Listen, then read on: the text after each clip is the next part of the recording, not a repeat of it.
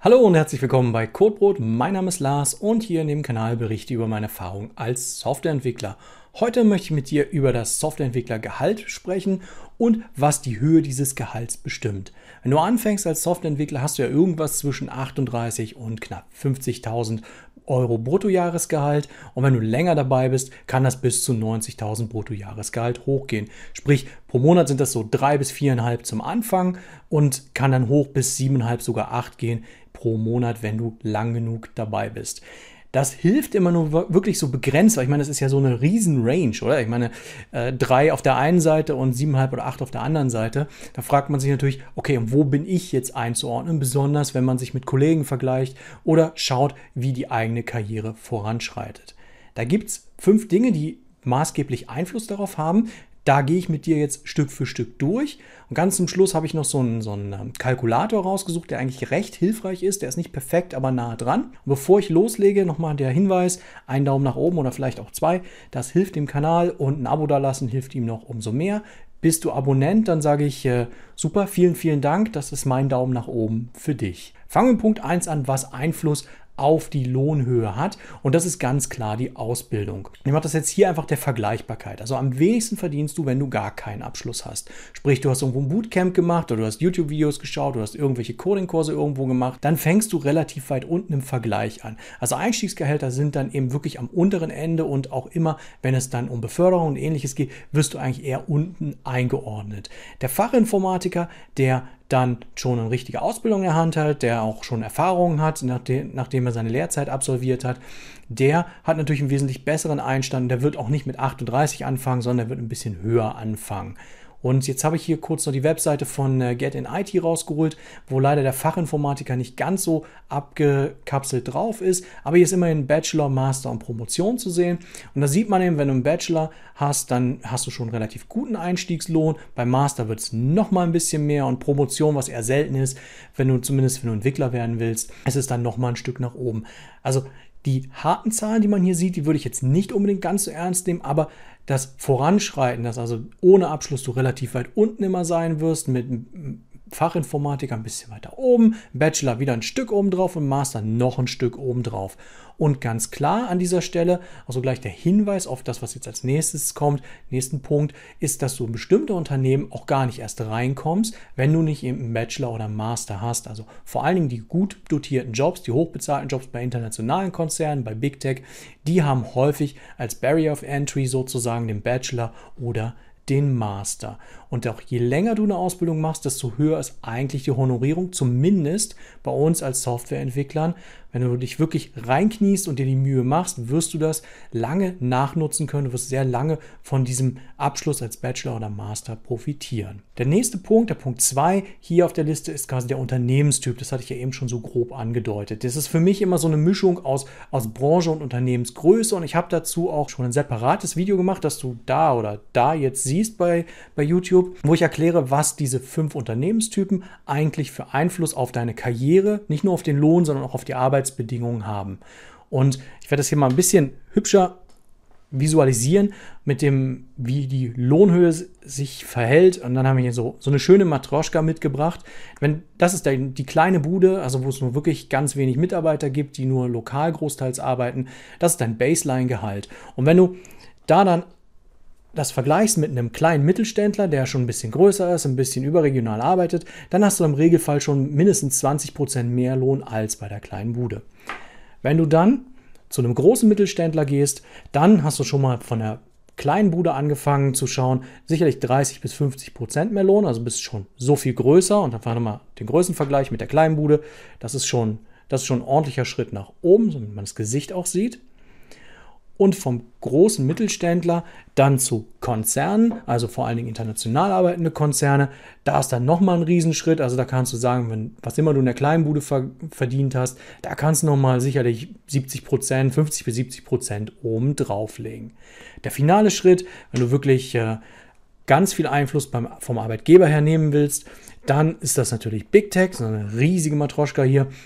Und bei Big Tech ist es eben so, im Vergleich zum Konzern ist das nochmal ein Chunk obendrauf und im Vergleich, Moment, jetzt muss ich hier nicht das Mikro runterreißen, im Vergleich zur kleinen Bude ist das halt wirklich so David gegen Goliath. Big Tech hat sicherlich mehr als 100 Prozent äh, Lohnerhöhung im Gegensatz zu einer kleinen Bude. Und dann kommen dann ja immer die Bonuszahlung und Aktien obendrauf. Natürlich hat das auch alles seinen Preis. Das möchte ich hier ganz kurz noch einfügen. Große Unternehmen erwarten natürlich auch eine gewisse Aufopferung für den Job. Sie erwarten gewisse Kompetenz des Leidens. Also du musst in der Lage sein, endlos Meetings zu ertragen. Du musst in der Lage sein, den Einfluss nicht nehmen zu können, wo das Unternehmen hingehen soll oder wie sich bestimmte Kundenprojekte verändern sollen. Das ist ganz klar. Wenn du viel Geld verdienst, musst du das wie akzeptieren. Jetzt sind wir eigentlich schon bei Punkt 3 und das ist der Arbeitsort. Das wird ganz häufig noch in Umfragen immer nach vorne gehoben, je nachdem, welchem Ort du arbeitest, so viel verdienst du und das hat tatsächlich einen großen Einfluss. Im vorangegangenen Video habe ich ja ein bisschen über die Google-Gehälter gesprochen, wie unterschiedlich die allein schon in den USA sind, wenn du Kalifornien und New York hast und so ist es natürlich auch in Deutschland. Das, was man einfach aus dem Bauch heraus sagen würde, in großen Metropolen wird viel gezahlt. Das ist so. Ich habe jetzt ein bisschen hier mal auf der Webseite von Absolventa geschaut und da kannst du ganz gut sehen, dass die richtig hohen Löhne in den bekannten Metropolen, also München, Hamburg, Stuttgart und auch Frankfurt am Main gezahlt werden. Und dazu gehören auch deren Einzugsgebiete. Also ein bisschen so der, der, der, der grobe Speckgürtel außenrum. Das liegt daran, dass die Lebenshaltungskosten in der Regel sehr hoch sind. Wohnungsmieten sind sehr hoch und es ist natürlich auch wirklich ein Albtraum, in München oder Hamburg irgendwie eine vernünftige Wohnung zu finden, in ich sag mal, vernünftiger Lage zum Arbeitgeber. Du hast dann natürlich auch vielfach Zeit, die du fürs Pendeln aufwenden musst in diesen Städten, weil du ja nicht unbedingt nah dran wohnen kannst, sondern ein bisschen weiter weg. Der Vorteil von großen Metropolen ist ganz klar die, die Dichte an Tech-Unternehmen, sowohl mittelgroße bis eben ganz große, also sei es Big Tech oder Konzerne. Und du kannst dich sehr schnell bei unterschiedlichen Unternehmen bewerben, du kannst schnell hin und her springen. Und was wirklich cool ist, du kannst dann eben durch viele Bewerbungen ganz schnell mal vergleichen, wer würde denn wie viel mehr zahlen. Du kannst das natürlich von bei der einen Bewerbung als Druckmittel für die andere Bewerbung nutzen. Im Umkehrschluss bedeutet das Arbeiten, wenn du nicht in der in den Metropolen arbeitest, also nennen wir es mal die quote-unquote Provinz, dann ist es eben so, dass das Leben in der Provinz günstiger ist. Du hast gegebenenfalls weniger Pendelei, entweder weil weniger los ist auf den Straßen oder weil du vielleicht sogar mit dem Fahrrad hinfahren kannst. Die Firmen sind im Regelfall ein bisschen kleiner, sind ein bisschen mehr familienorientiert. Selbst große Mittelständler haben noch so einen, so einen leichten Family Flair. Und dann kannst du am Ende gegebenenfalls durch geringere Kosten für Pendelei, Miete und sonst irgendwas genauso viel Geld am Ende des Monats übrig haben wie in großen Metropolen, wo einfach der hohe Lohn durch die hohen Lebenshaltungskosten aufgefressen wird. Nachteil in der Provinz ist ganz klar, dass du hast weniger Auswahl an Firmen, du kannst nicht mal eben von A nach B springen und da werden natürlich auch weniger Löhne gezahlt dadurch, dass eben die Lebenshaltungskosten niedriger sind. Der vierte Punkt ist die Spezialisierung. Zu dem Thema hatte ich ja ein separates Video bereits gemacht. Das äh, binde ich jetzt hier oben mal kurz ein. Und dort hat es damit zu tun, dass natürlich einfacher zu erlernende Tätigkeiten wie zum Beispiel Frontend-Entwickler weniger gut bezahlt werden als ein Full-Stack-Entwickler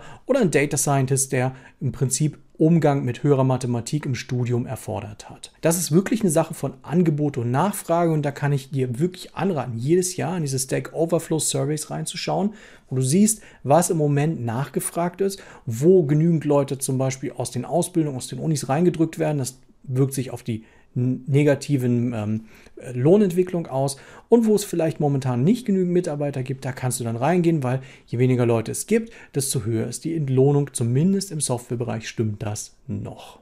Der letzte Punkt auf der Liste, der ähnlich ist, aber nicht dasselbe wie die Spezialisierung, sind die eigentlichen Skills in den Spezialisierungen. Skills ist sowas wie Sprachen, wie Frameworks und Environments. Da wird momentan sehr viel Wert drauf gelegt, wenn du dann Stellenausschreibung guckst, da so, so eine lange Liste mit Dingen, die du alle können musst und am besten schon 25 Jahre Erfahrung, aber noch ähm, knapp unter 20 Jahre alt. Bei den Sprachen ist es ganz klar, können wir auch wieder den Stack Overflow Developer Survey zur Rate ziehen. Python, Java und auch Go momentan wie immer gut im Kommen. Und dann haben wir JavaScript sicherlich noch und .NET mit, mit C Sharp ist natürlich auch noch ein Thema. Bei den Frameworks ist es je nach Sprache eben unterschiedlich. Da hast du dann React relativ weit vorne oder Spring für Java, Laravel für PHP oder Rails für, für Ruby. Die Environments sind ein immer wichtiger werdender Punkt.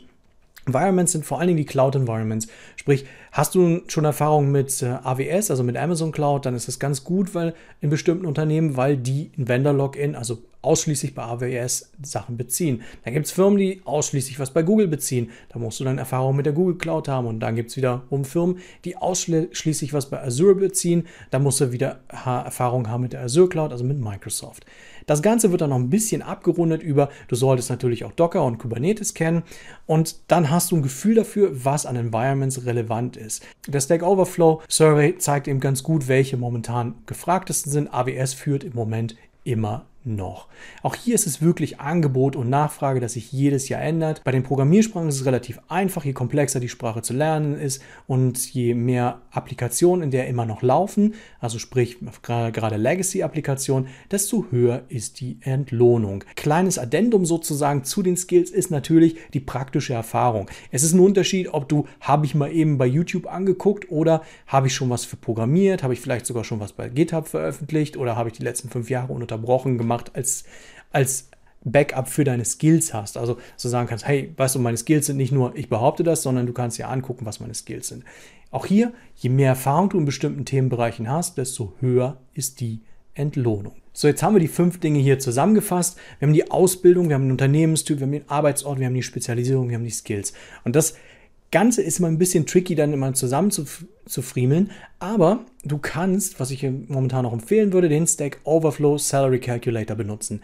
Der ist relativ gut, der berücksichtigt nicht alle diese Themen, aber genügend von diesen Themen und der speist sich sowohl aus den Jobangeboten, die bei Stack Overflow eingestellt werden, als auch aus den Ergebnissen vom Developer Survey. Dort kannst du dann quasi eingeben, das ist meine Ausbildung, das ist quasi der Bereich, in dem ich arbeiten möchte, das ist die Stadt, in der ich arbeiten möchte, das ist meine Erfahrung und dann gibt er dir an, was so Pi mal Daumen dort überhaupt verfügbar sein wird. Das ist nicht perfekt, aber es ist ein sehr guter Weg, damit anzufangen. Also ich kann es wirklich empfehlen, probier es mal aus, mach mal einen Full-Stack-Developer in München versus einen Full-Stack-Developer in Jena zum Beispiel und du wirst den Unterschied sehr gut sehen. Das bringt mich jetzt effektiv zum Schlusswort. Dein Takeaway aus diesem Video sollte sein, dass es nicht das eine Gehalt als Softwareentwickler gibt. Die Range ist wirklich riesig. Die Faktoren Ausbildung, Unternehmenstyp, Arbeitsort, Spezialisierung, Skills und auch wie lange du die Skills schon hast, die haben einen entscheidenden Einfluss darauf, wie viel du verdienst.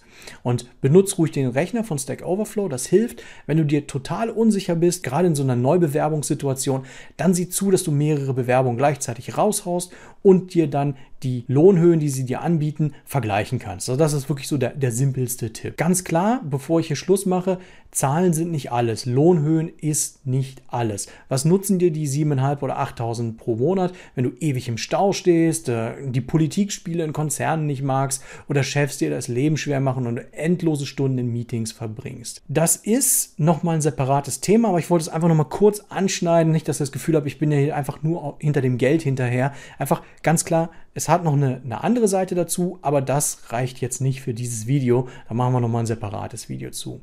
Ich hoffe, ich konnte dir ein bisschen helfen und du konntest ein bisschen was mitnehmen von dem Video und wir sehen uns beim nächsten Mal. Mach's gut. Tschüss.